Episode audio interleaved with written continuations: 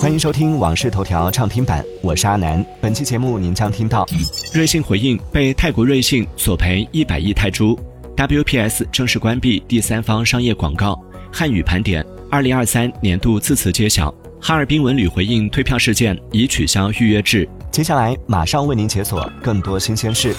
据泰国多家媒体报道，泰国皇家五十二集团向法院正式提交诉讼，要求法院判决中国瑞幸咖啡赔偿经济损失一百亿泰铢。法院已立案受理。对此，瑞幸咖啡回应称，情况还有待核实。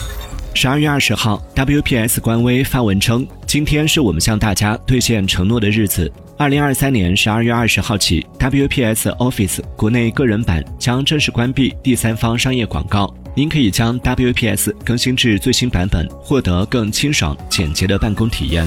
十二月二十号，国家语言资源监测与研究中心、商务印书馆等单位联合主办的汉语盘点二零二三活动，揭晓了二零二三年度字词“振兴”的“振”、高质量发展、危险的“危”、ChatGPT 分别当选年度国内字、国内词、国际字、国际词。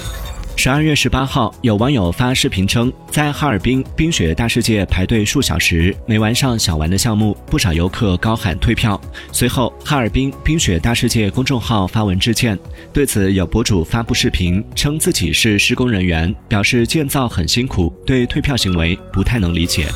近日，哈尔滨冰雪大世界退票事件引发关注。对此，哈尔滨文旅局工作人员回应称，目前景区已恢复正常，热门项目大滑梯已经取消预约制，谁先排队谁先坐，这是目前的最佳办法。人确实太多了，比较火爆，建议来玩的游客早点入园，这样人数可以稍微少一些。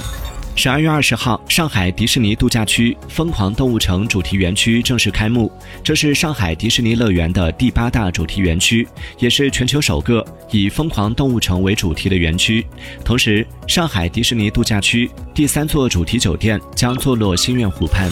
近日，有媒体报道称，吴永明已做出一系列资本规划，盒马已经在考虑出售，饿了么或将有新的资本动作，优酷则正在考虑并入阿里影业。但前提是能够稳定盈利。对此，盒马回应称不实传闻。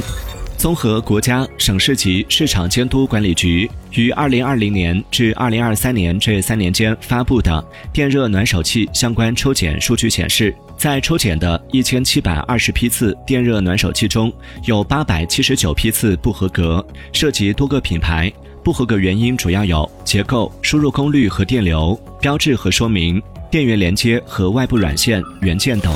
据工信部发布的最新数据显示，截至十一月末，三家基础电信企业的移动电话用户总数达十七点二六亿户，其中五 G 移动电话用户达七点七一亿户。一至十一月，移动互联网累计流量达二千七百二十八亿 GB。十一月当月户均移动互联网接入流量达每户十七点九九 GB，创年内新高。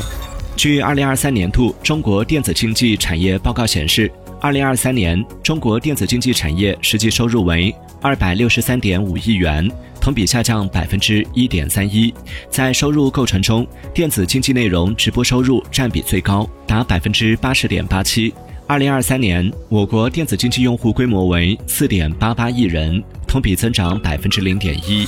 感谢收听《往事头条》畅听版，我是阿南。订阅收藏《往事头条》，听见更多新鲜事。